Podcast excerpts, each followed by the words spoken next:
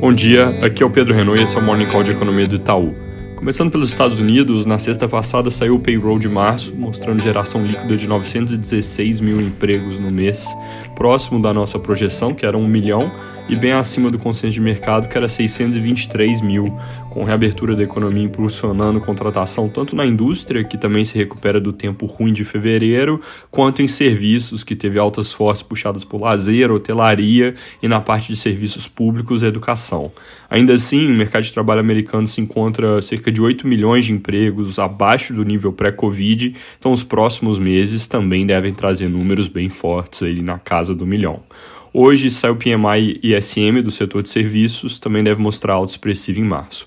Passando pela Europa, é feriado por lá, mas o primeiro-ministro do Reino Unido deve anunciar mais medidas de reabertura da economia para segunda-feira que vem em diante, com volta do comércio não essencial, atividades de lazer em ambiente aberto e salões de beleza, e também deve traçar regras para viagens internacionais que por enquanto estão restritas.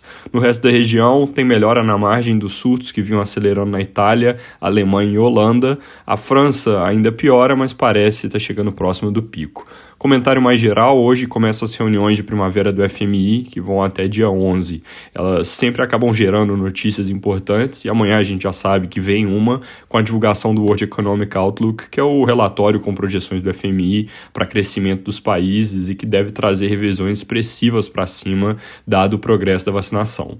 Aqui no Brasil, a semana começa mais ou menos como terminou a anterior, sem grandes definições no impasse do orçamento de 2021.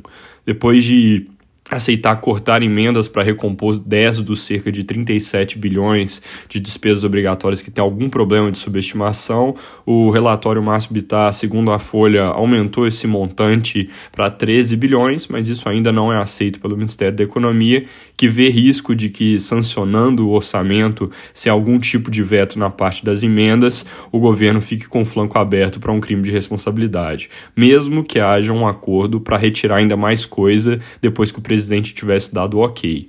Com isso, os jornais sugerem que vai ficando mais difícil qualquer opção que não seja o presidente vetar de fato partes do texto, e isso é algo que vai demandar articulação importante junto ao Congresso em um momento onde há bastante atrito e, segundo o valor econômico, a relação entre Paulo Guedes e Arthur Lira, que funcionava bem, está ficando bastante desgastada.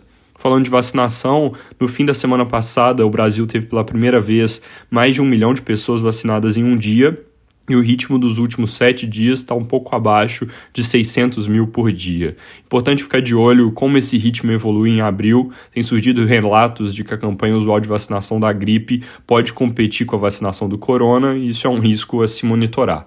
No front da pandemia em si, o país teve leve recuo das curvas de casos e óbitos pela primeira vez em um bom tempo, mas isso provavelmente tem alguma distorção por causa dos feriados da semana passada.